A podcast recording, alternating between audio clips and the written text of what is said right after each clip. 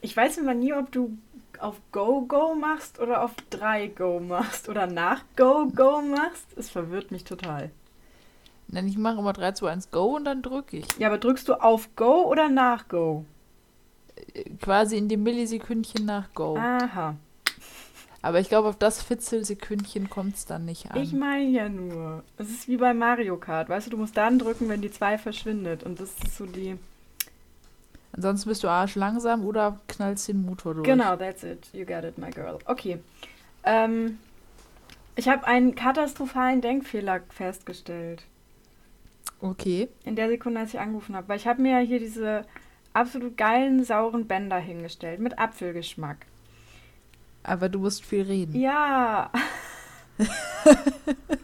Es ist richtig traurig. Und jetzt lachen First die mich so an. problems. Oh. Möchtest du jetzt schnell noch einen essen oder regt das dann nur Appetit Nee, ich an? esse noch ein. Ich möchte übrigens, also diese Folge wird pro, äh, produziert und, äh, äh, wie heißt das andere Wort, was ich nicht komme? Präsentiert. Sponsert? Präsentiert. Nee, gesponsert nicht, die geben mir ja kein Geld. Ges wird präsentiert von Olivers saure Bänder mit Apfelgeschmack. Dann wird es aber auch nicht von denen präsentiert, wenn sie dich nicht sponsern. Die Schweine. Ja. Was fällt denen ein? Hätten ja auch mal drauf kommen können. Ja. Aber ich Ja. find's richtig süß, weil da steht drauf, öffne mich und vernasch mich. Oh. Ja, das ist voll toll. Und es ist vor allem, ich, ich liebe diese Dinger, ja, also diese, du weißt, was ich meine, ne? ja, ja, ich habe es auf dem Foto eben gesehen. Achso, aber auch so, also das sind ja diese, diese Gummibänder Ja, ja. mit saure irgendwas. Gibt's auch in Cola-Geschmack und so einen Dreck. Aber da ist fast immer äh, Gelatine drin. Und die sind vegetarisch. Die sind sogar vegan. Boah. Richtig kranker Scheiß, oder? Schneid bitte diese drei Stunden raus, in denen ich überlegt habe, wie, was Gelatine nochmal war. Nope. Ich bin, ich bin so weit entfernt von Gelatine, dass ich nicht mal mehr wusste, wie es heißt. Ja, guck mal, es sind doch Pluspunkte für dich. Naja, kommt drauf an, für wen, ne? Mhm. Gibt ja auch Hardcore-Fleischfresser, die finden das total doof. Ich glaube, die vegane Alternative zu Gelatine heißt Agar-Agar und ich finde das Wort immer Ja, so schön. Agar-Agar ist der Shit. Und ich finde persönlich, Agar-Agar ist viel leichter zu verarbeiten als Gelatine. Und wenn wir jetzt schon wieder am Anfang der Schon wieder über essen. Essen reden, sollten wir vielleicht mal in Erwägung ziehen, vielleicht doch einen Koch-Podcast zum Laufen zu bringen. Tja, ja. okay, voll gut. Ähm, ja, okay. Scheiße. Oh Mann, ist es nicht mein Tag. Ich wollte jetzt eigentlich noch eins essen vor der Aufnahme. Jetzt habe ich mir gerade die Hände eingecremt. Mann! Ah. Verdammt. Okay, ich stell sie weg. Machst du nix. Kannst du nach der Folge ganz, ganz viel essen von. Ja, es sind noch 200 Gramm drin. Ja. Von insgesamt 400. Und ich habe 200 hier ein richtig geiles Duplo. ich werde jetzt einfach immer erzählen, was ich so gegessen habe. Ähm, Weil es die Menschen halt brennend interessiert, was Sophia isst. Ähm, es, ist, es Total. ist ein Ferrero Duplo. Und äh, ich bin an sich nicht so der Duplo-Fan. Dann habe ich es mit dem White Duplo probiert, weil ich mag weiße Schokolade. In Maßen mag ich die wirklich sehr gerne. Äh, hat mich aber auch nicht überzeugt. Und jetzt habe ich Duplo Dark and Vanilla. Und leck mich fett. Boah, ist das geil. Ist gut. Gibt es Duplos, die nicht von Ferrero sind? Ich habe keine Ahnung. Ich glaube nicht. Warum schreiben sie es dann drauf? Ergibt ja mal gar keinen Sinn. Ferrero erklärt euch. Weil das die Marke ist. Ich möchte bitte einen Brief von Ferrero jetzt bekommen, wo sie das erklären. Ach so. Alles klar. Ne? Hier, Ich dafür Mr. Ferrero, wie heißt der. Typ? Herr Ferrero, wenn Sie mich hören, äh, can you hear me? Ich weiß nicht, ist das, ist das Italiener? Italiener. Echt? Ja. Ah, como está? Sí, sí, buenos dias. Das war Spanisch. Fuck. War. So, jetzt habe ich den Ferrero beleidigt. Jetzt können wir anfangen, oder?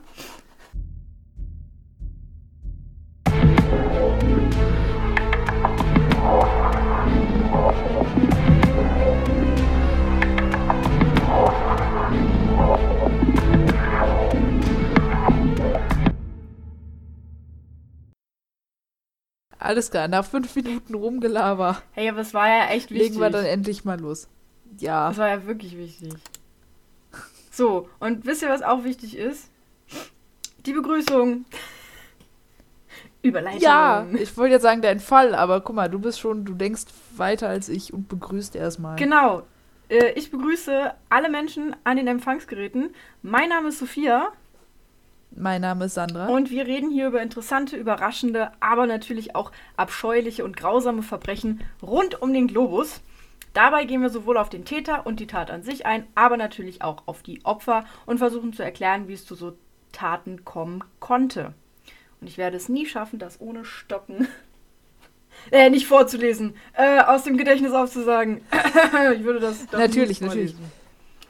Ich, wir, wir haben keine Texte. Nein, nein. Das ist überhaupt nicht geskriptet hier. ist alles im Kopf gespeichert. Genau. Ähm, ja. Soll ich direkt anfangen? Warte, ich mach kurz meine Cola auf. Ja, und warte du mal kurz, weil ich muss gerade, ich bin die ganze Zeit dran, Rülpser zu drücken. Der aber irgendwie nicht so ganz kommen möchte. Kennst du das, wenn die so, so irgendwo hinten im Rachen hängen Ja, bleiben? kenn ich. Das habe ich gerade. Jetzt weiß ich nicht, wann der kommt. Ja, im Notfall nehme ich den Satz einfach nochmal auf. Alles klar. Okay, gut. Ähm,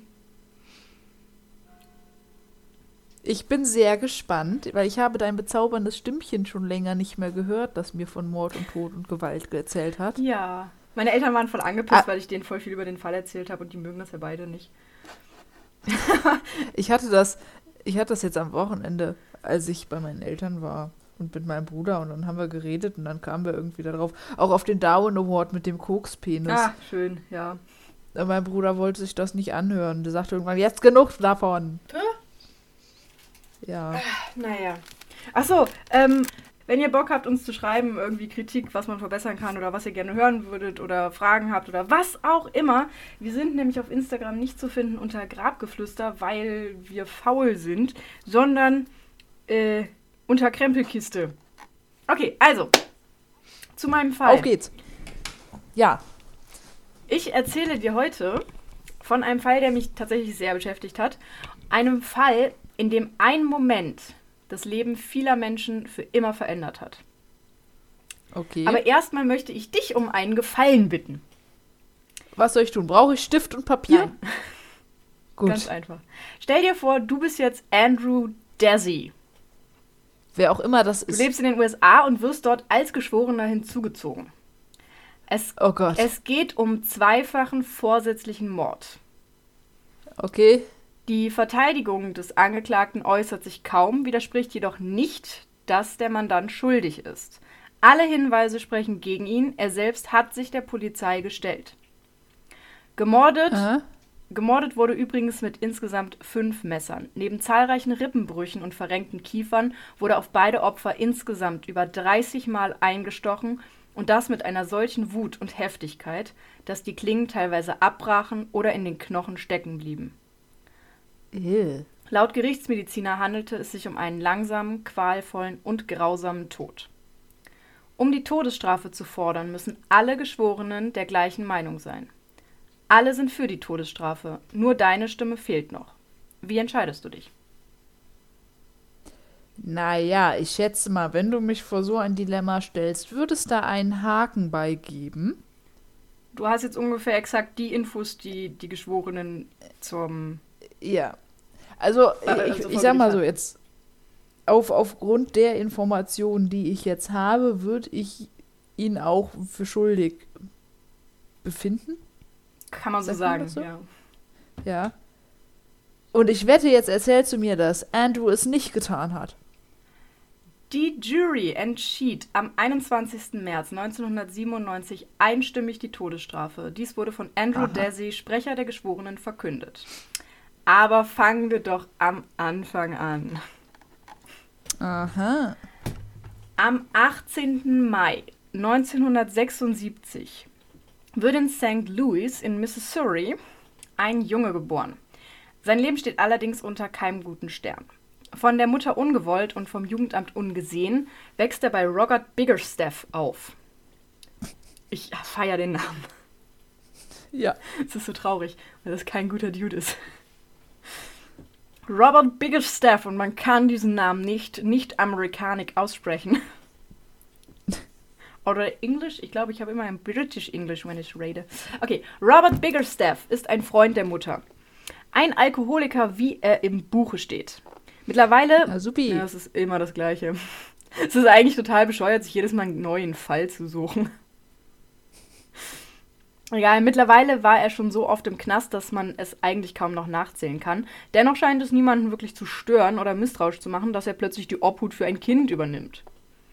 David, so wird der Kleine nämlich genannt, kann sich an die ersten Jahre seines Lebens kaum erinnern. Diese Zeit ist für ihn geprägt von Einsamkeit, Hunger und Dreck. Wenn Robert ihn beachtete, dann nur, um sich an dem Jungen zu vergehen. Ich gehe da jetzt nicht näher ins Detail.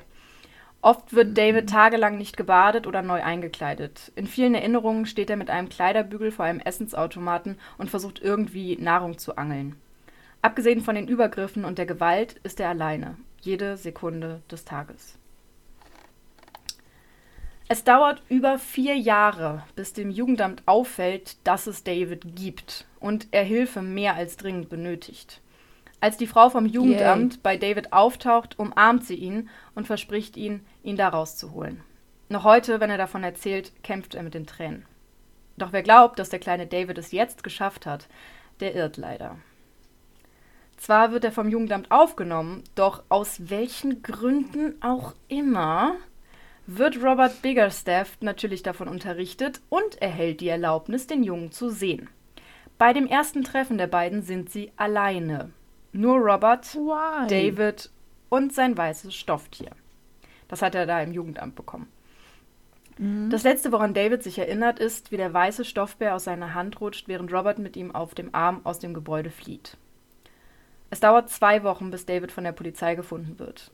Zwei Wochen, in der der kleine Junge alleine in einem Kofferraum versteckt ist. Zwei Wochen, in denen er nicht regelmäßig zu essen bekommt. Zwei Wochen, in denen er nicht weiß, wie es weitergeht. Zwei Wochen, in denen er nicht gewaschen wird. Zwei endlos lange Wochen alleine in einem Kofferraum. Und ich selber kann und möchte mir überhaupt nicht vorstellen, welche Gedanken oder Gefühle er in dieser Zeit hatte. Keine guten wahrscheinlich. Robert Biggerstaff sieht er danach übrigens nie wieder. Ich denke so, yay, uh, Mhm. kurz Das aufatmen. ist sehr gut. Ja, dass er den überhaupt noch mal sehen durfte. Ja, das hat mich auch ein bisschen na, gegruselt. Also, äh, wie gesagt, um das kurz zu erklären, ich weiß nicht, ob es rübergekommen ist, aber Robert hat ihn halt in diesem Kofferraum versteckt. ja das habe ich mir jetzt Gut. gedacht. Also so zwei bis drei Wochen lang. Da sind irgendwie die Quellen uneindeutig. Ich habe es jetzt auf zwei Mhm. Wochen runtergebrochen, weil es nicht so grausam war. Ähm, gut. Danach lebt David im Heim. Und selbst wenn es dort keine goldenen Teller oder Bedienstete gibt, so ist es doch beinahe wie das Paradies auf Erden. Es scheint, als habe David es geschafft. Und mit sechseinhalb Jahren kommt er in eine Pflegefamilie. Habe ich das jetzt irgendwie komisch ausgesprochen? Nein. Gut. Die Familie Rhymes nimmt ihn vom ersten Tag an mit offenem Herzen auf. Und David verliebt sich auf den ersten Blick in einfach alles an diesem Ort. Rita, seine Pflegemutter, schließt er sofort ins Herz. Er nennt sie Mama, denn er glaubt, dass wenn er eine Mutter hätte, sie ihn genauso behandeln würde. Rita selbst sagt über David, dass er einfach überglücklich war, nur ein Teil einer richtigen Familie zu sein. Dass er ein guter und nie gewalttätiger Junge war. Aber wie so oft meint das Schicksal es nicht gut mit David. Nach nicht einmal sechs Monaten erhält Rita die Möglichkeit, im Ausland zu studieren. Sie nimmt an, für sie ist es eine unglaubliche Chance. Doch David können sie nicht mitnehmen. Und wie jedes Kind sucht David die Schuld natürlich bei sich. Er landet erneut im Heim, zerbricht sich den Kopf. Was hat er falsch gemacht? War er vielleicht böse? Wollte seine Familie ihn deswegen nicht mehr behalten? Aber wieso können die, also, Weil es halt nur ein, Pfle äh, ein Pflegekind ist und es ging nach Übersee. und dann dürfen die die nicht Nee, mitnehmen? Pflegekinder gehören, also es ist halt, also es ist super kompliziert. Es gibt bestimmt Einzelfälle, wo das geht. Aber das Ding ist, Pflegekinder sind ja trotzdem noch quasi eher in der Obhut des Amtes als in der Obhut der Pflegeeltern. Und wenn du das ganze Land verlässt und sogar teilweise den Kontinent, kannst du halt so ein Pflegekind nicht einfach mitnehmen. Auch weil ja Pflegefamilien äh, regelmäßig äh, besucht werden und alles Mögliche. Ja. Hätten sie ihn dann adoptiert, wäre es was anderes gewesen. Dann klar, hätten Ja. sie ihn mitnehmen können. Aber zu dem Zeitpunkt ging es Hm. halt irgendwie nicht. Halt super scheiße für alle Beteiligten. Ja. Auch Rita. Also Das ist, die Frau, ich habe die auch in Interviews gesehen, das ist eine super Liebe. Ähm, hat ihn auch echt gern gehabt und ich glaube, die hätte den auch mitgenommen, wenn es gegangen wäre. Aber es war für sie wirklich eine riesige Chance. Und naja, ja. Nee, deswegen, aber da, da ist halt die Frage, was dann auch sinniger ist, den Jungen einfach mitgehen lassen zu dürfen oder zu sagen, nee, dann rupfen wir den jetzt wieder komplett aus seiner Familie raus, die er jetzt hat. Ja, nur leider sind die Kinder halt oft einfach egal. Das ist das Ja. Problem. Naja, er ist auf jeden Fall wieder im Heim und es dauert ein Jahr, bis sich erneut jemand für David findet. John Barnett ist ein gebildeter und intelligenter Mann. Obwohl er in der freien Wirtschaft viel verdienen könnte, wird er Lehrer an der West Country Tech High School und unterrichtet dort junge Schüler in Informatik. Nebenbei ist er Schulbusfahrer und dabei offenbar so beliebt, dass er mehrfach zum besten Schulbusfahrer des Jahres gewählt wurde. Ein Titel, den ich bis dato nicht kannte. Ich auch nicht, aber ich finde ihn sehr süß. Ich find's auch schön. Also freut mich, mein Gönn dir. Ähm, genau. Obwohl er alleinstehend ist, will er, dass sich sein Leben um Kinder dreht. Von seinen Freunden wird er als witzig und geistreich beschrieben, als äußerst charmant und fürsorglich. Und David selbst sagt über ihn, dass er Vater und Mutter in einer Person sei und er sich nichts Besseres hätte wünschen können. Als David zu ihm ins Haus zieht, vermeidet John jeglichen Körperkontakt. Auch wenn David in seinem Alter nicht versteht, dass John dies absichtlich tut, um den Jungen, der mit Körperkontakt ja bisher nur Grausames verbindet, nicht zu verschrecken, so ist er ihm doch dankbar dafür. Und während die Monate vergehen, fühlt sich David immer wohler. Und als John ihn eines Abends beim Essen fragt, ob er sein Sohn werden möchte, entgegnet er nur, das bin ich doch schon. Oh. Das ist mega süß. Gott, das war so ein süßer Moment. okay.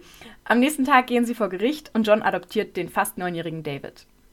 Wenn David heute davon erzählt, fängt er an zu weinen. Er weiß, das war seine glücklichste Kindheitserinnerung. Und nun lebt David in der Altstadt von Webster Groves, eine mittelständige Stadt mit hübschen Häusern und Straßen. Hier ist nichts dreckig oder trostlos, eher sauber und voller Leben. Und auch David blüht auf, spielt Baseball mit seinem Adoptivvater und lernt fleißig für die Schule. Das muss er auch, denn John hat hohe Ansprüche an seinen Sohn. Und werden diese nicht erfüllt, gibt es Schläge. David soll besser sein als die Gleichaltrigen, besser noch als Jungen, die sogar ein paar Jahre älter sind. Und so kommt es, dass sein Körper bald übersät ist von Kratzern und blauen Flecken. Und ich dachte mir so, ah, that escalated quickly.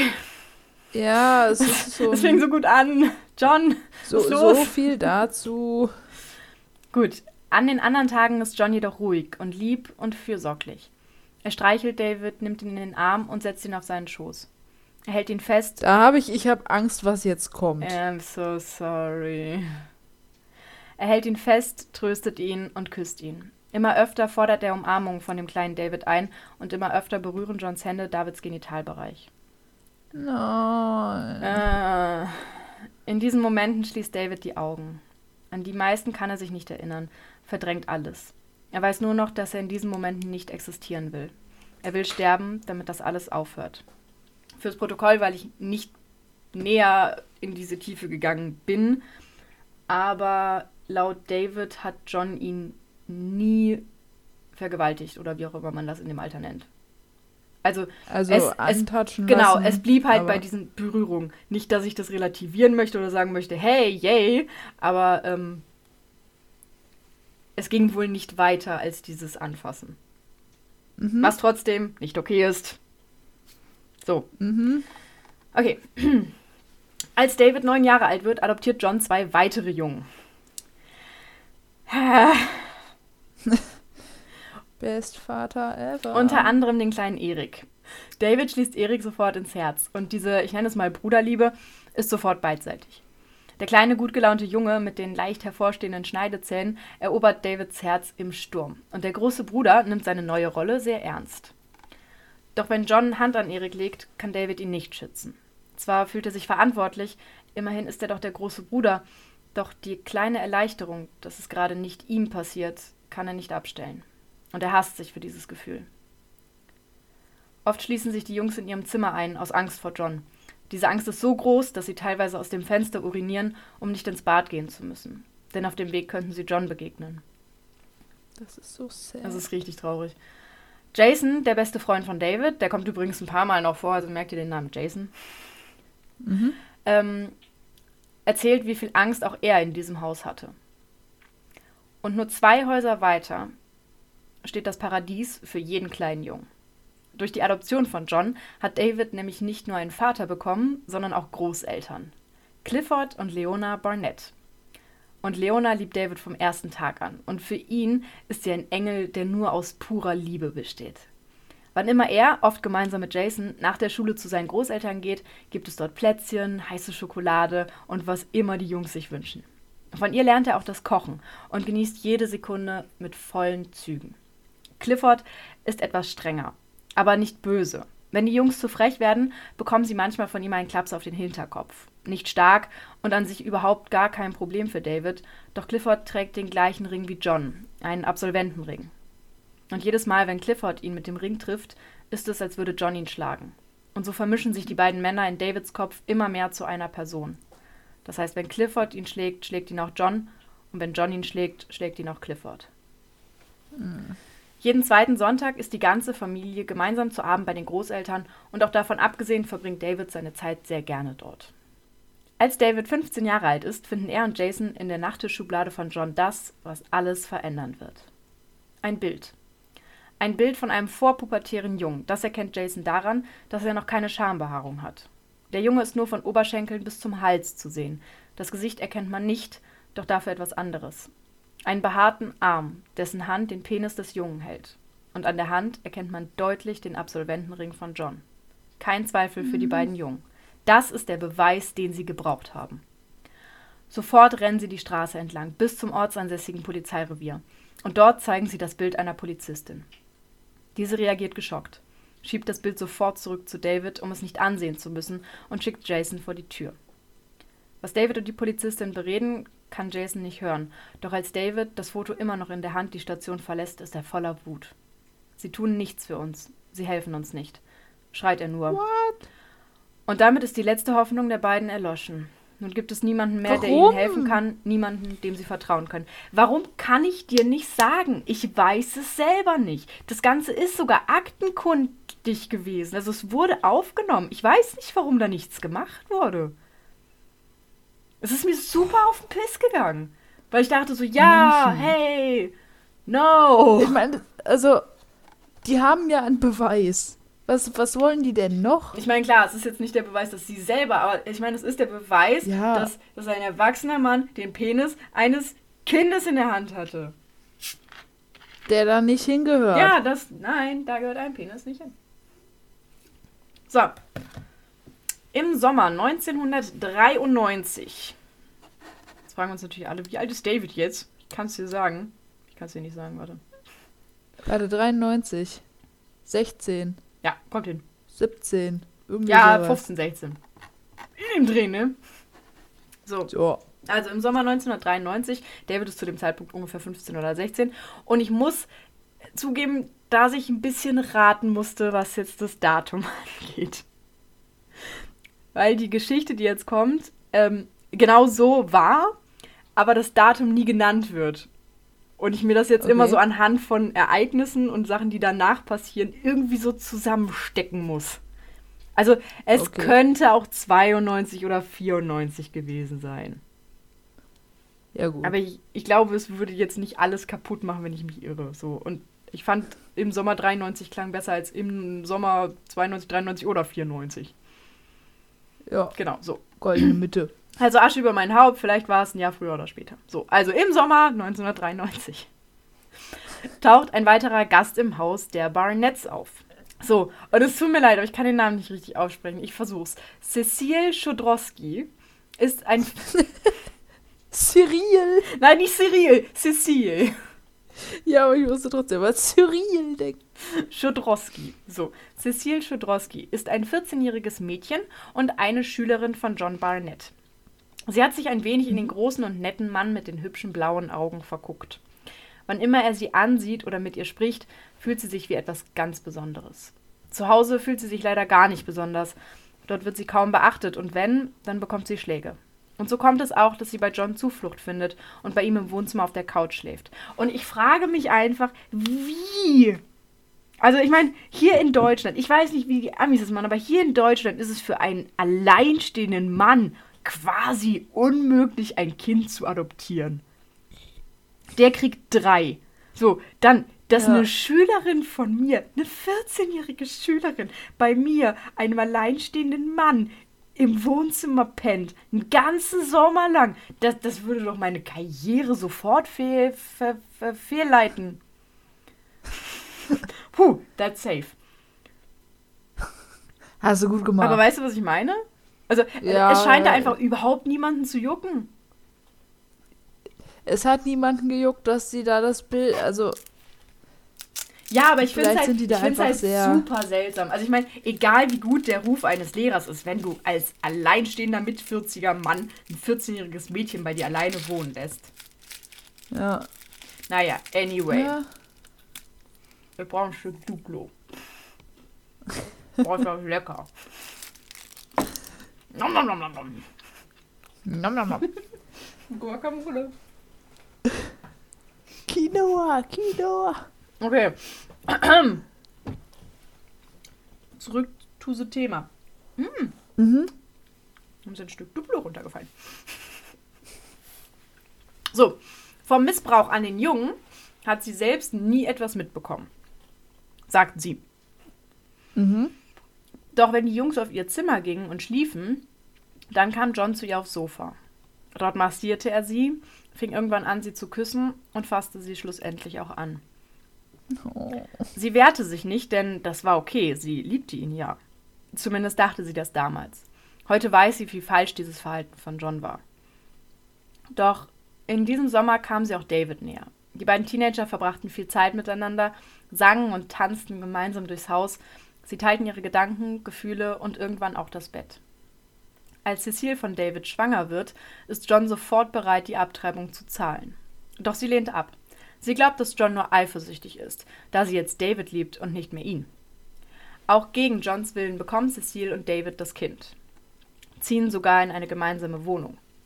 Und auch wenn David seinen Sohn Seth über alles liebt und stolz auf alles ist, was er tut, so ist er doch nicht in der Lage, sich um ihn zu kümmern. Während Cecile den Haushalt schmeißt, nebenbei zur Schule geht und noch Geld verdient, um eine Babysitterin zu bezahlen, und man muss dazu sagen, die ist zu dem Zeitpunkt 15 oder 16, hängt David den ganzen Tag nur rum, statt auf sein Kind aufzupassen. Irgendwann wird es Cecile zu viel und sie verlässt ihn. Zwar hat sie Schuldgefühle. Verständlich. Was? Verständlich. Ja, ein bisschen. Ähm, zwar hat sie Schuldgefühle, David wurde in seinem Leben immer und immer wieder abgewiesen und weggeschoben und nun tut sie das Gleiche, doch es geht nicht mehr anders. Bis er 18 Jahre alt ist und zu dem Zeitpunkt, wo sie ihn quasi rausgeschmissen hat, war er so Mitte 17, wenn ich das richtig äh, geschlussfolgert habe. Es ist wirklich schwierig gewesen. ähm, bis er 18 ist, lebt David erneut bei John, zieht dann jedoch nach einem heftigen Streit aus. Von da an lebt er mal hier, mal da, immer bei anderen Freunden. Zwar hat er einen Job, doch ein geregeltes Leben sieht anders aus. Als Leona, zu der er nämlich immer noch Kontakt hat, ihn fragt, wie es ihm geht, also wie es ihm wirklich geht, will er von John erzählen, wieso er nicht zurück zu ihm kann. Doch seine Angst ist zu groß. Sollte Leona nämlich ihren Sohn verteidigen, dann würde David sie verlieren. Die einzige Person, die ihn noch liebt. Am 4. Februar 1995, David steht jetzt kurz vor seinem 19. Geburtstag, bricht er bei seinen Großeltern ein. Also bei Clifford und Leona. Die beiden sind zu dem Zeitpunkt in der Kirche, also setzt er sich auf das Sofa und schaltet den Fernseher ein. Als Clifford. Wie man das so macht. Ja, ich weiß, keine Ahnung, I don't get it. Es kann auch sein, dass er nicht eingebrochen ist, sondern einfach durch die Tür gegangen ist. Keine Ahnung, stand da nicht drin. Äh, hat sich auch nicht ergeben und ist im Prinzip, glaube ich, auch egal.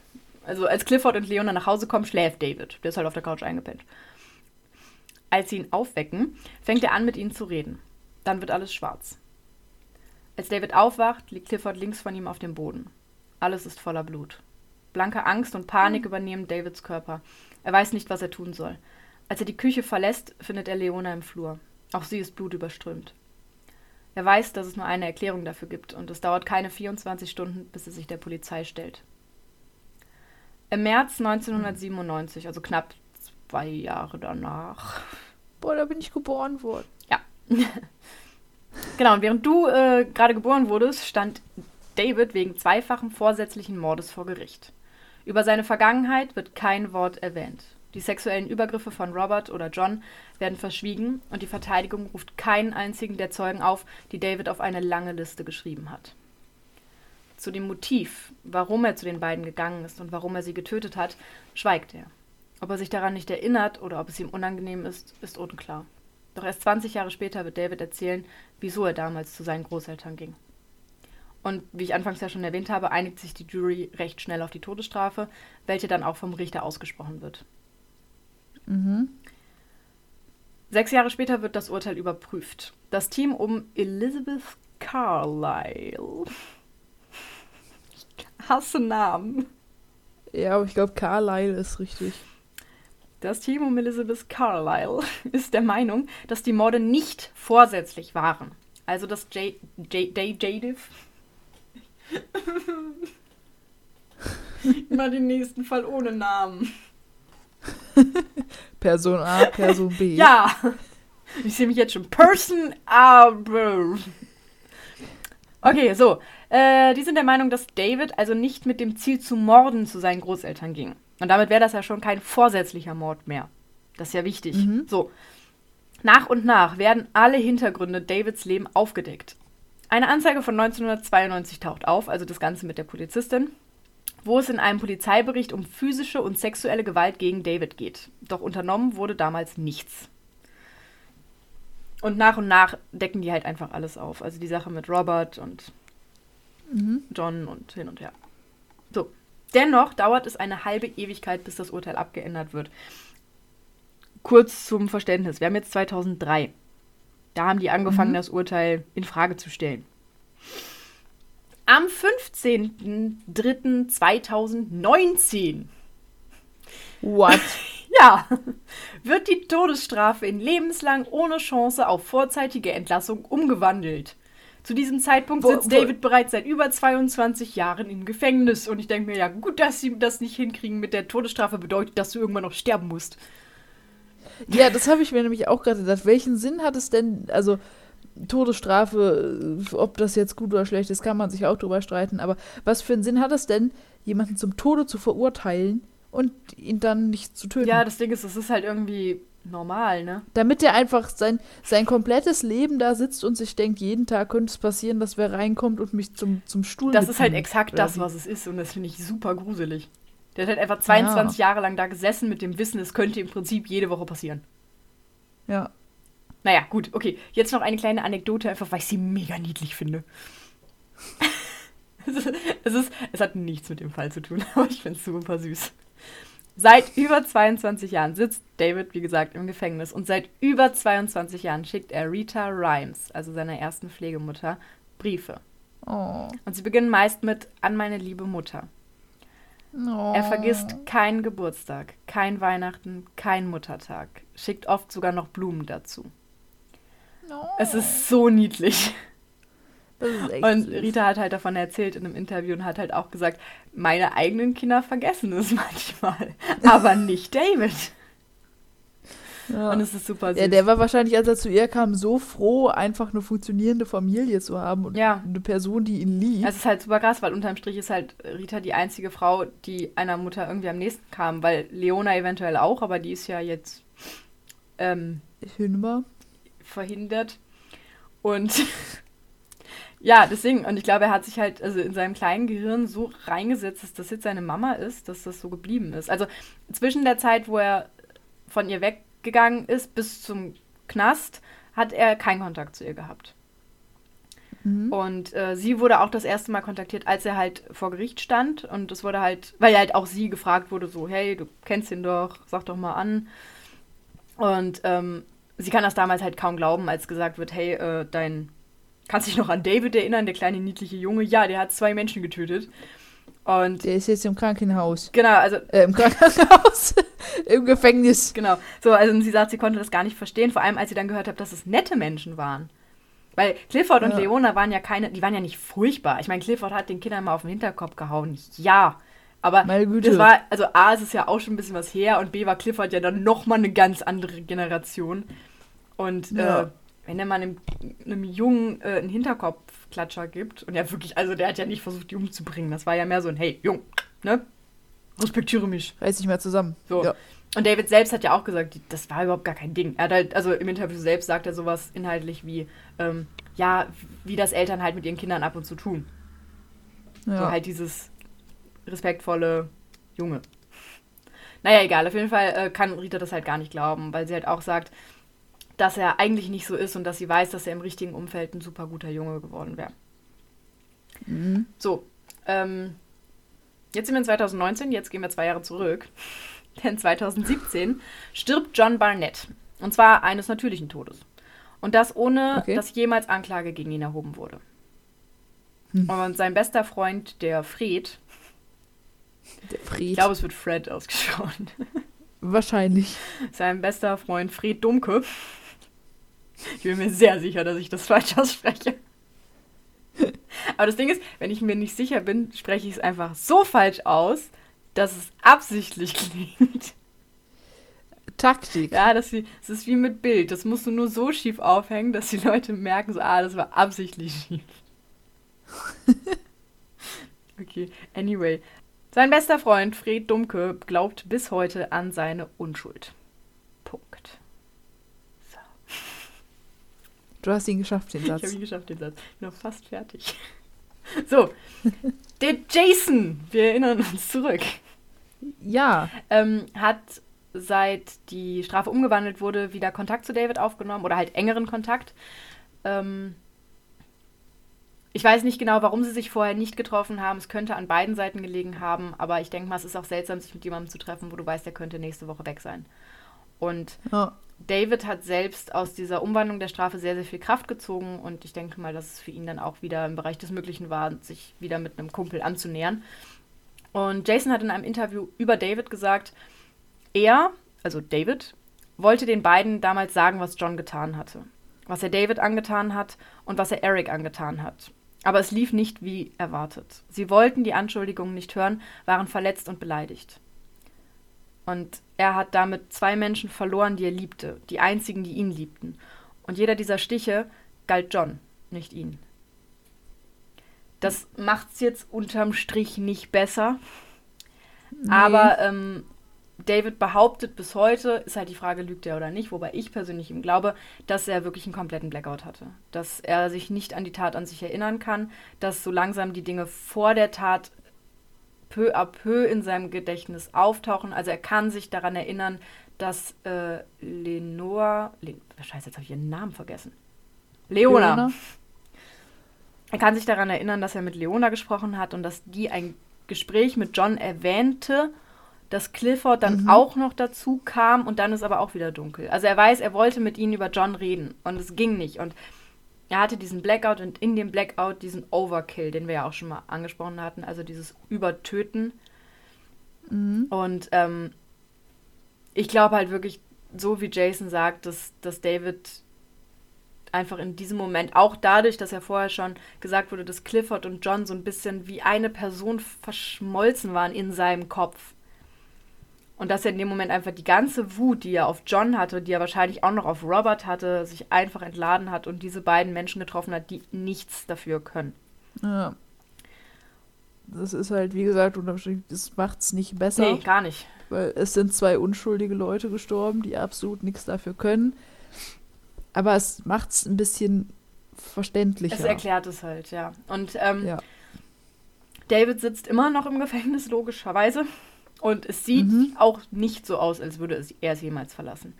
Er jedoch hat weiterhin Hoffnung. Das heißt, er glaubt wirklich, dass er irgendwann gehen kann und er will ein produktives Mitglied der Gesellschaft werden. Ja, die Frage ist dann halt auch wieder, also auch wenn der jetzt ein Urteil bekommen hat, von wegen ohne, was hast du gesagt, ohne. Vorzeitige Chance auf Entlassung. Oder genau. ohne, ohne Chance Das- auf vorzeitige Entlassung. So. Genau. Und das ist ja sowas, wo ich mir denke, ja gut, ne? Wieso bin ich gerade jetzt bei Hotel? Ey, ich krieg's auch nicht gebacken. Gefängnis ist ja, äh, haben wir ja auch schon mal drüber gesprochen, eigentlich zur Rehabilitation. Resozialisierung, ja. Mein, mein, ich bin durch. Du bist im Krankenhaus, ich merk's. ja.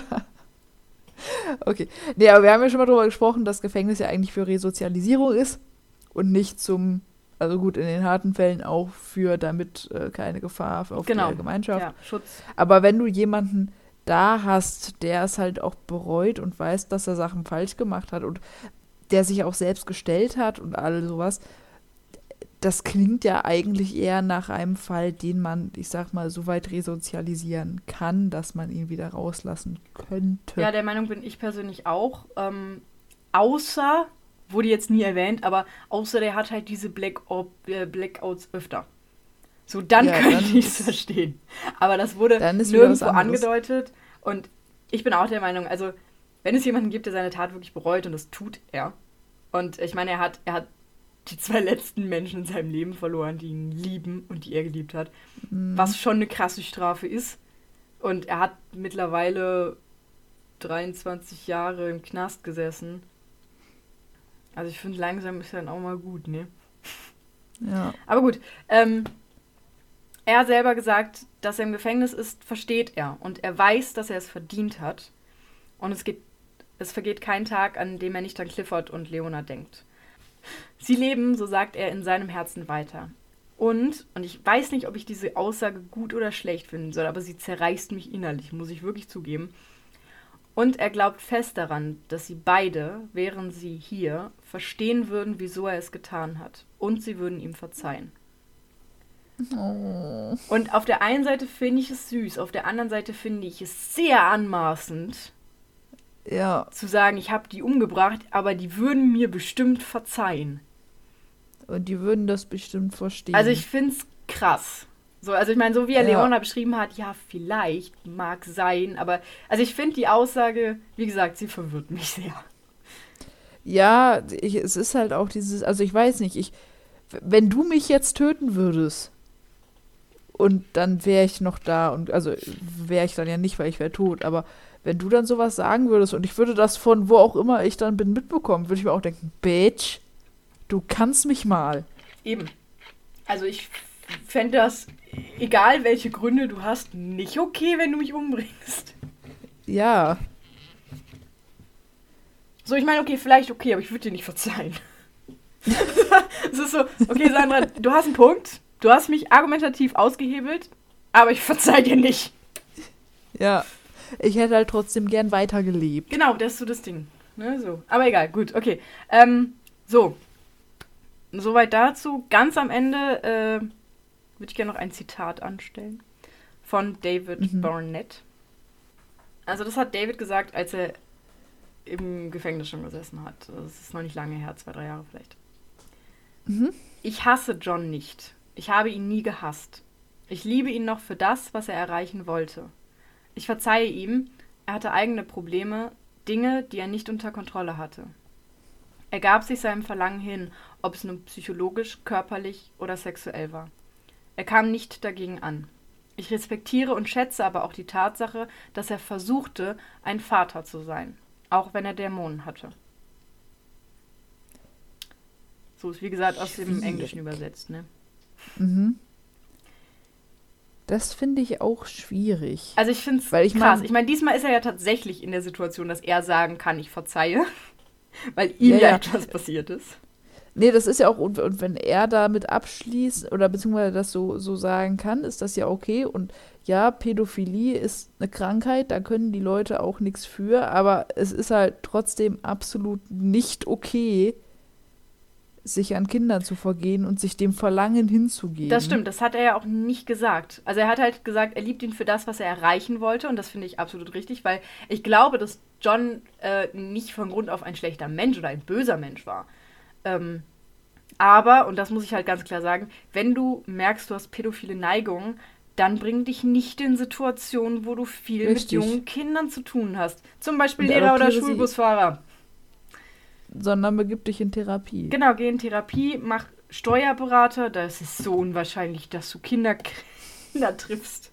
Oder eine Frau, ähm, mit der du Kinder Ey, die kriegen könntest. glaube ich, gut Geld verdienen. Ja, so, ne, gönn dir. Und dann nimm von dem Geld einen richtig geilen Therapeuten. Ja. Und bam! So. Aber, ähm, Ich finde es auch krass, das verzeihen zu können. Also, ähm, Ja. weil unterm Strich hat er echt viele furchtbare Jahre gehabt. Ähm, Wobei dann halt auch die Frage ist, also ich möchte, ich, ich kann mich halt nicht in ihn reinverdenken, aber äh, dann, wenn, wenn du in der Situation bist und du weißt, du hast zwei Unschuldige umgebracht, dann kannst du das vielleicht auch von einem anderen Standpunkt sehen ist richtig. und anders einschätzen und sagen, ja gut, dann ist, es- ist es ist meine Tat vielleicht doch schlimmer, als dass ich da irgendwas angetatscht habe von einem älteren Mann. Ist beides nicht gut, auf keinen Fall, aber Ja gut, aber jetzt siehst mal andersrum. Er hätte auch sagen können, ja, ich habe die ja nur umgebracht, weil mir so schlimme Sachen passiert sind.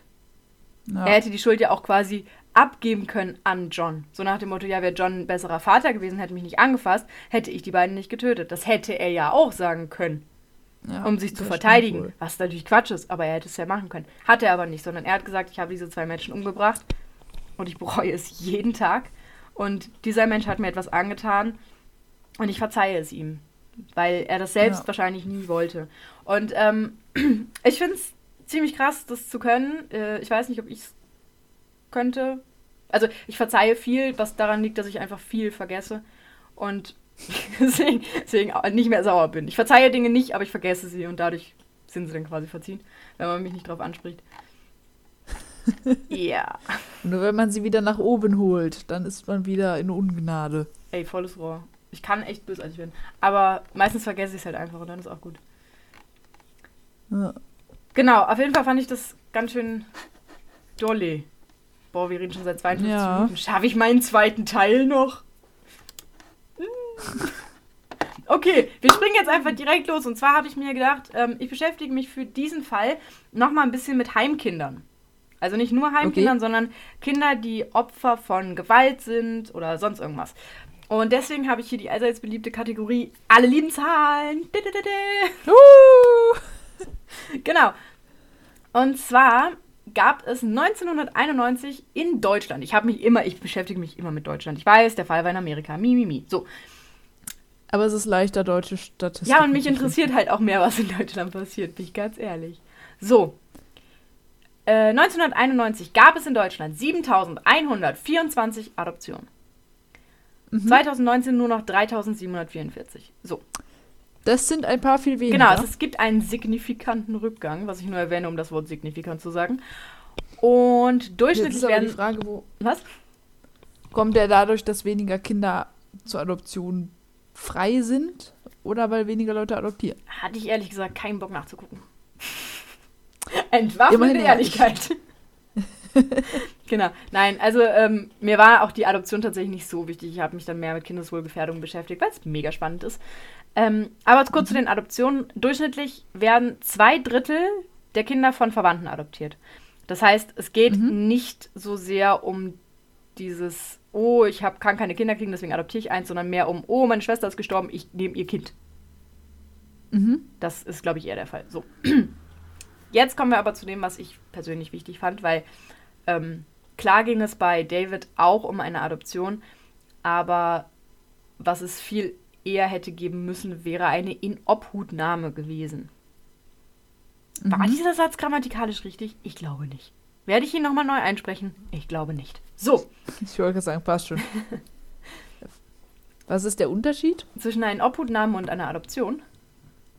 Ist wahrscheinlich Pflegekind oder also das, nee, nee, nee. am Anfang um es ganz kurz und einfach zu erklären, ich werde das gleich sehr in die Tiefe, also ich werde in die Tiefe gehen und das erklären. Aber eine Inobhutnahme bedeutet einfach, dass das Jugendamt kurz sagt, hey, ähm, ich weiß, Ah. es ist dein Kind, aber ich nehme es mal kurz. halt mal Du hast kurz. es gerade nicht so im Griff. Genau, Ja, so okay. nach dem Motto. Genau. Und äh, 2019 wurden rund 50.000 Kinder zu ihrem Schutz in Obhutnahme genommen. Das sind nicht wenig. Sind 6% weniger als im Vorjahr. Es sind trotzdem nicht wenig. Und 26% weniger in Obhutnahmen nach unbegleiteten Einreisen. Bedeutet also, wenn minderjährige Flüchtlinge zum Beispiel nach Deutschland kommen, werden die auch in Obhut genommen. Weil das Jugendamt Mhm. auch für die verantwortlich ist. Und 38% dieser Kinder wurden wegen Überforderung der Eltern in Obhut genommen. Das ist schon traurig. Äh, ja. Gut. Okay, ja. Ähm, 2019 gab es, und jetzt wird es noch trauriger, yay, ähm, 173.029 Verfahren zur Einschätzung von Kindeswohlgefährdung.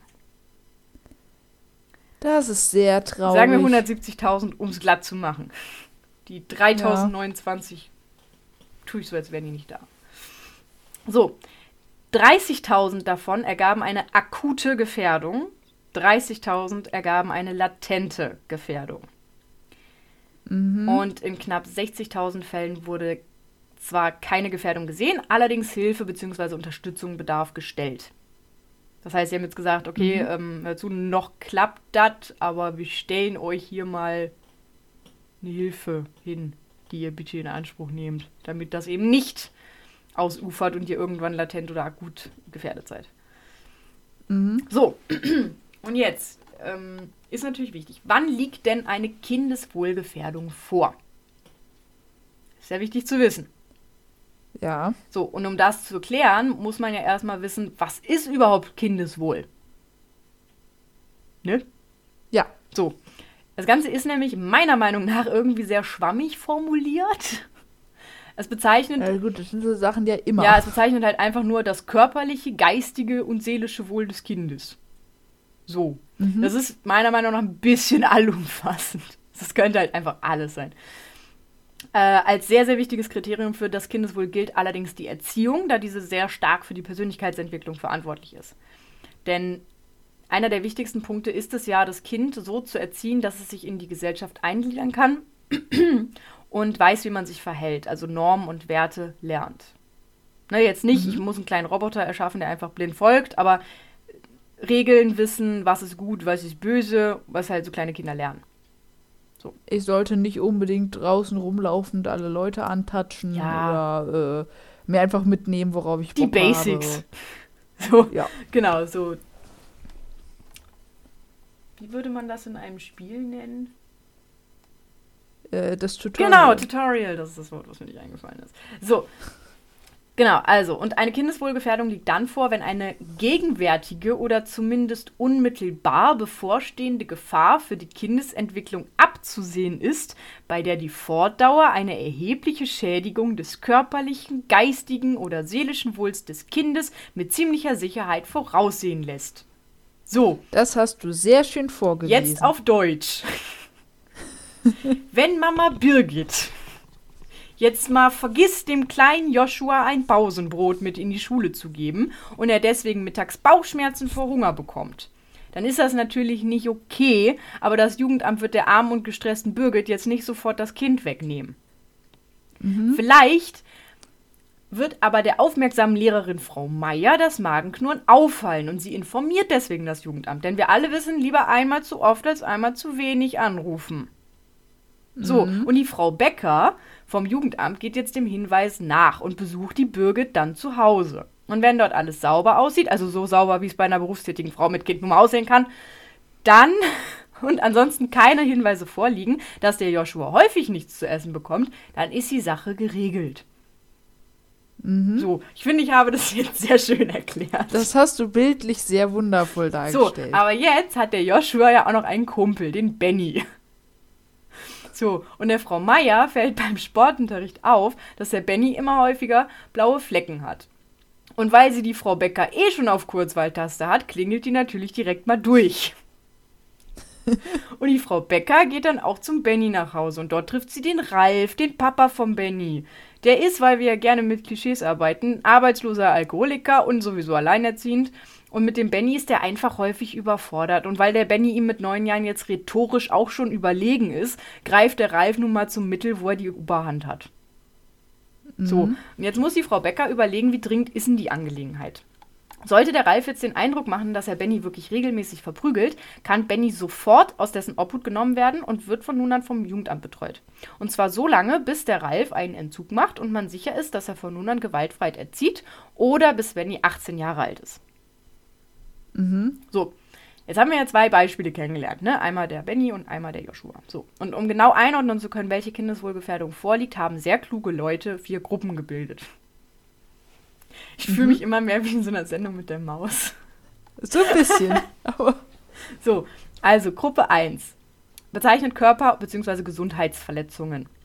Wie zum Beispiel beim Benny, der geschlagen wurde. Aber auch Tötungsversuche, mhm. körperliche und seelische Misshandlung oder sogar massive körperliche Auseinandersetzung der Eltern. Also es reicht, wenn deine Eltern sich gegenseitig komplett die Köpfe einschlagen, reicht, um in diese Gruppe einsortiert zu werden, weil mhm. dich das ja und seelische Misshandlung genau dann auch. Ja, ja, seelische Misshandlung okay. auch. Sexuelle Gewalt gehört ebenfalls dazu, wo ein begründeter Verdacht schon ausreicht, um in diese Gruppe einsortiert zu werden. Also mhm. bei allen anderen muss es tatsächlich ähm, nachweisbare Beweise geben. War das doppelt gemoppelt? Ja, gut. Ähm, um, um in diese Gruppe einsortiert zu werden, bei sexueller Gewalt äh, reicht es wirklich, wenn die Leute sagen, wir haben zwar keine Beweise, aber wir sind uns schon sehr sicher. Mhm. Äh, Ausnahme bei dieser Gruppe ist eine einzelne Misshandlung, bei der eine Wiederholung ausgeschlossen werden kann. Also wenn jetzt zum Beispiel die okay. Birgit mit dem Joshua unterwegs ist und er ist schon den ganzen Tag am Schreien und sie kann einfach nicht mehr und sie schallert ihm eine. So, jetzt mhm. nicht so schlimm, dass er da irgendwie eine Gehirnerschütterung hat, sondern einfach nur, der ist halt komplett geschockt in dem Moment. So. Ja. Äh, sie bricht danach in Tränen aus, entschuldigt sich tausendmal und hin und her und hast du nicht gesehen. Und kann dann wirklich glaubhaft versichern, dass das definitiv nie wieder passiert. Im Optimalfall macht sie danach noch eine Therapie und versucht, ihre Arbeit runterzuschrauben, damit sie halt nicht mehr so gestresst ist. Dann wird ihr das Kind natürlich nicht sofort weggenommen. Mhm. So. Um alle gestressten Eltern zu, zu äh, beruhigen. Beruhigen. Einmal hauen ist okay. So. Nein, ist es auch eigentlich okay, nicht. Okay, ist es nicht. Gruppe 2. Ausrutscher passieren. Themenwechsel. Gruppen zwei, Gruppe 2. Ärztliche Behandlungen. Also, wenn Eltern eine dringende Behandlung ablehnen, zum Beispiel Zeugen mhm. Jehovas eine Bluttransfusion für ihr Kind ablehnen, obwohl diese lebensnotwendig wäre, da mhm. kann das Jugendamt tatsächlich auch sich einschalten. Mhm. Obwohl es ja Religionsfreiheit gibt, bla bla bla, aber das Kind würde halt krepieren. So, ja. aber Zeugen Jehovas sind ja der Meinung, nee, das ist nicht mein Blut. Nehme ich nicht. Genau, so nach dem Motto. So. Auch Rauchen gehört dazu, allerdings, und da muss ich sagen, leider, nur wenn das Kind Asthma oder so ähnliches hat. Bei anderen Kindern kannst du quarzen, bis der Arzt kommt. Badum. Ja, super.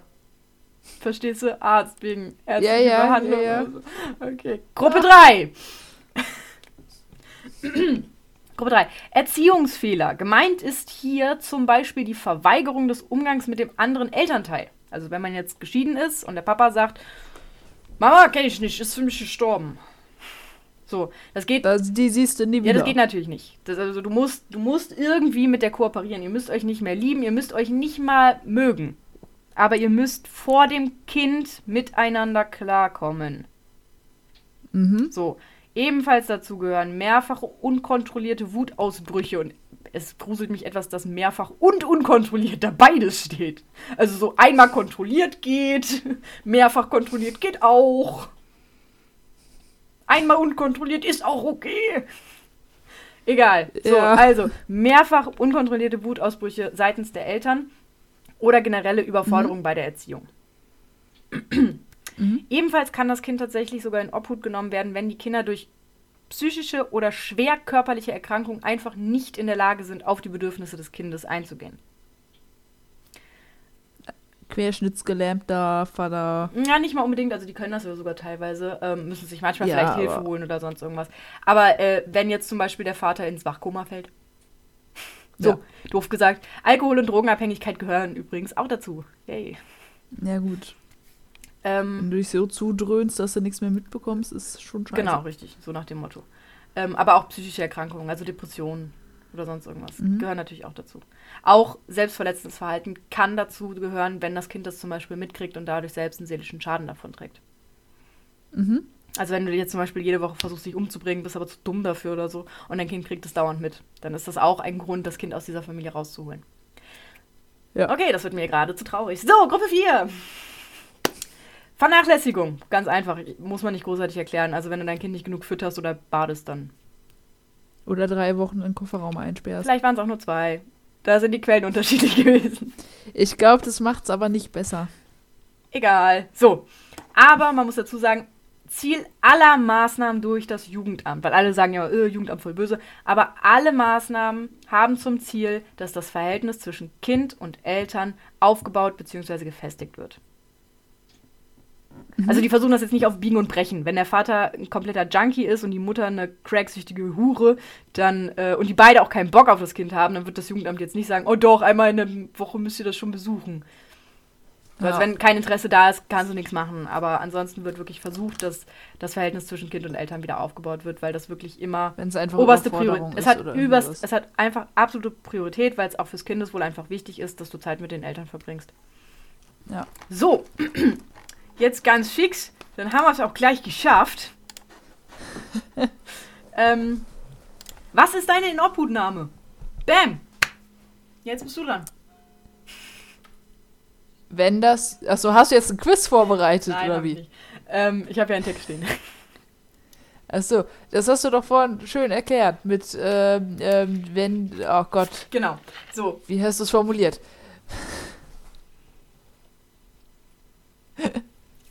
Also das Ja. Ziel einer Inobhutnahme ist es, das Kind so schnell und so unbürokratisch wie in Deutschland nun mal möglich aus einer Gefahrensituation herauszunehmen. Dies soll den Mhm. Schutz von Kindern und Jugendlichen durch den Staat absichern. Mhm. Kinder und Jugendliche können sich eigenständig ans Jugendamt wenden und um Hilfe bitten. Diese darf ihnen nicht versagt werden, selbst wenn es keine offensichtlichen Gründe gibt. Das Mhm. bedeutet aber nicht, dass diese Kinder dann sofort in ein Heim oder ähnliches kommen. In den meisten Fällen werden sie einfach beraten und es wird quasi gesagt, hier, das und das können wir machen und es wird versucht, die Ist da was für dich dabei? ja, es wird halt versucht, die Kinder emotional abzusichern. Und häufig gehen die Kinder danach diesem Gespräch auch wieder zurück zu den Eltern und nehmen gemeinsam mit diesen andere Hilfsgebote an, um der Familie im Ganzen zu helfen. Mhm. Meistens ist es ja auch einfach eine Kurzschlussreaktion. Ja, Also, so dieses. Ich habe jetzt keinen Bock mehr. genau, ja. Oder weiß ich nicht, Papa ist schon wieder besoffen nach Hause gekommen, ich kann nicht mehr so. Und ähm, natürlich möchte das Jugendamt aber keine Familien zerreißen. Und weiß auch, dass es für ein Kind nicht gut ist, aus dem Elternhaus rausgerissen zu werden. Also fast. Ja, nur wenn es halt gar nicht anders Genau, geht. richtig. So. Will ein Kind oder ein Jugendlicher partout nicht zurück nach Hause, kommt er oder sie in eine Pflegeeinrichtung. Die Kinder werden, die Kinder? Die Eltern werden allerdings in jedem Fall kontaktiert. Mhm. Verlangen sie dann das Kind zurück, muss ein Gericht eingeschaltet werden. Denn die Eltern haben, ähm, Das Sorgerecht. haben das Sorgerecht und auch das Aufenthaltsbestimmungsrecht. Das ist halt einfach wichtig. Und deswegen dürfen die halt bestimmen, wo hält sich das Kind gerade auf. Mhm. Bei Kindeswohlgefährdung kann das Kind sofort in Obhut genommen werden, wenn es keine andere Möglichkeit gibt. Gegen den Willen des Kindes, was leider sehr häufig passiert, ist dies jedoch nur maximal einen Tag möglich. Danach muss es eine richterliche Anordnung geben. Und es gibt halt auch einfach viel zu häufig, dass gerade kleine Kinder zwar von der Mutter oder dem Vater geschlagen werden, aber trotzdem zurück wollen. Weil es sind einfach Mama und Sind Papa. Halt, ja. Und der Mensch ist ein Gewohnheitstier und wenn du da Genau. aufwächst, vor allen Dingen als Kind, Ja, und da muss man dann Willst tatsächlich auch nicht den Richter einschalten und der muss dann in einem Eilverfahren sagen, nein, äh, du darfst das Kind nicht zurückgeben, das Kind darf beim Jugendamt bleiben, weil unterm Strich ist es Freiheitsberaubung. Denn du hältst einen Mhm. Menschen an einem Ort, wo er nie sein möchte. Und dafür brauchst du eine richterliche Anordnung. Es ist aber unfassbar selten, dass das passiert. Und es ist auch nur zulässig, wenn es wirklich Gefahr für Leib und Leben gibt. Mhm. Meistens werden die Kinder und Jugendlichen in Bereitschaftspflegefamilien oder Heimeinrichtungen gebracht. Das heißt, es gibt wirklich Familien, die mit dem Jugendamt zusammenarbeiten und dann immer diese Notfälle kriegen. Und die Kinder bleiben dann teilweise nur ein paar Tage bis ein paar Wochen, werden quasi so ähm, aufgefangen, so notfallversorgungsmäßig und gehen dann auch meistens schon wieder zurück in die Familien. Mhm. Äh, in der Zeit ist das Aufenthaltsbestimmungsrecht juristisch gesehen beim Jugendamt. Das Mhm. Sorgerecht allerdings weiterhin bei den Eltern. Es wird allerdings, wenn abzusehen ist, dass das Kind länger bleibt, also länger in der Obhut des äh, Jugendamts bleibt, werden Teile des Sorgerechts ebenfalls wieder auf das Jugendamt gesetzt. Das heißt, nur weil dein Kind, also nur weil du das Sorgerecht über dein Kind hast, heißt das nicht, dass du bestimmen kannst, wo es ist. Es ist halt echt krank, weil es halt Unterschiede gibt zwischen Aufenthaltsbestimmungsrecht, Sorgerecht und beim Sorgerecht gibt es auch nochmal ganz viele Kleinigkeiten, die du auch alle so umsortieren kannst. Weil es ja sonst so einfach wäre. Genau, das ist halt, das ist es so. Und ähm, ja, das ist, das ist halt unterm Strich das Ding. Also das Jugendamt hat dann das Aufenthaltsbestimmungsrecht, die Eltern haben aber weiterhin das Sorgerecht. Und um das Sorgerecht abzugeben, beziehungsweise um das Sorgerecht zu bekommen für das Jugendamt oder halt ähm, Pflege- bzw. Adoptiveltern, braucht es immer eine richterliche Anordnung. Das heißt, es muss dann vor dem Familiengericht geklärt werden. Und um das Sorgerecht zu verlieren, holy shit, da musst du richtig hart verkacken.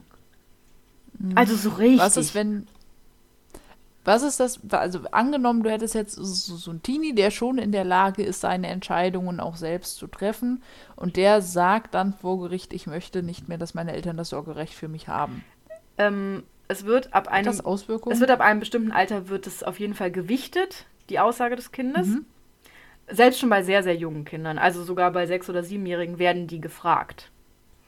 Mhm. Ähm, alleine entscheiden dürfen sie natürlich nicht, aber je nachdem, wie alt das Kind ist, beziehungsweise wie sicher sich der Richter ist, dass das Kind wirklich das Ganze an sich sehen kann und nicht nur den kleinen Teil, ähm, wird das halt mehr oder weniger gewichtet. Und der Richter weiß ja auch unterm Strich, wenn das Kind da nicht hin will, rennt es halt wieder weg. Sinn. Das Ja. ist das Problem. Und dann habe ich am Ende einen Ausreißer und das bringt auch niemandem was. Weil das ist dann mehr Arbeit für die Polizei, mehr Arbeit fürs Jugendamt, mehr Arbeit für die Gerichte. So. Das heißt, es wird schon immer versucht, nach dem Willen des Kindes zu handeln. Immerhin geht es ja um das Kindeswohl und da sollte das Kind schon mitentscheiden können, wenn es in einem bestimmten Alter ist. Aber trotzdem kann es sein, dass gegen den Willen des Kindes gehandelt wird, wenn einfach gemerkt wird, das Kind kann die Situation oder die Folgen und Konsequenzen nicht abschätzen. Ja. Ja, so ist das. Aber selbst wenn die Eltern die Aufenthaltsbestimmung, das Aufenthaltsbestimmungsrecht verlieren oder Teile des Sorgerechts oder sogar das ganze Sorgerecht, wird immer versucht, mit ihnen zusammenzuarbeiten. Wenn das ergibt ja auch Sinn. ja, natürlich ergibt es Sinn. Wenn das aber aus was auch immer für Gründen nicht möglich ist, wird das Familiengericht eingeschaltet. Man bekommt das Sorgerecht, also wenn es so läuft wie geplant, bekommt das ähm, Jugendamt das Sorgerecht und damit auch die ähm, komplette Kontrolle und Macht über das Kind. Nein, aber was halt da den Vorteil hat, ist, ähm, wenn du wirklich Eltern hast, die sich halt einen Scheiß ums Kind kümmern und denen das Kind auch egal ist, brauchst du das komplette Sorgerecht, weil du sonst ähm, das Kind nicht zur Adoption freigeben kannst. Also du brauchst die Zustimmung der Eltern, um ein Kind adoptieren Ah. zu können. Ja, gut. Ich weiß gar nicht, wie das bei einer Hm. Erwachsenenadoption ist, aber ansonsten brauchst du das. Ich glaube, bei einer Erwachsenenadoption müsste dann nicht der Erwachsene selber entscheiden können? Ja, aber ob dann die Eltern des Erwachsenen, also der, der adoptiert werden soll, das noch unterzeichnen müssen. Das ist eine gute Frage. Weil ich weiß ja, dass meine Schwester von meinem Vater adoptiert wurde. Mhm. Und da war sie schon über 18. da mussten i- Und- ihr Vater aber auch Ja, unterschreiben? eben, ihr? Erzeuger lebt ja noch. Und ich meine, Hm. der hat gesagt, ja, passt. Hm. Ja gut, aber ist die Frage, ist, wenn er einfach nur gesagt hat, ja, passt, oder ob er Ja, halt oder ob er was auch, unterschreiben äh, will. Ich weiß es ehrlich gesagt nicht mehr. Ich, ich war da zwei. ich habe keine Ahnung mehr. Aber Ja gut. ähm, nee, also ich, also ich weiß, wenn du adoptieren möchtest, dann brauchst du definitiv, wenn du unter 18 bist, die Einwilligung der Elternteile. Oder musst es halt vor Gericht durchboxen. Mhm. Ne, also, dass du wirklich nachweisen kannst, nein, die sind, ich will nicht, dass das meine Eltern sind. Ich möchte andere Eltern haben, was ja auch zum Beispiel äh, juristische Konsequenzen haben kann, mit gewissen Menschen verheiratet, verheiratet? Verwandt zu sein. Bedeutet zum Beispiel, wenn du jetzt sehr, sehr viel Geld verdienst und dein Vater wird arbeitslos, also wenn dein Vater arbeiten würde, du weißt, was ich meine, dann müsstest du für ihn Ja. zahlen. Ja. Und auch wenn er irgendwann ins Altenheim kommt, musst du für ihn zahlen. Und je nachdem, was dein Vater mit dir gemacht hat, also jetzt in dem Beispiel, ähm, möchtest du vielleicht einfach nicht. Weil du denkst, was Ja. hast du für mich getan? Du bist mir egal. Nicht. Verreck halt an deinem Erbrochenen. Lieg in deiner eigenen Scheiße. Hast du verdient.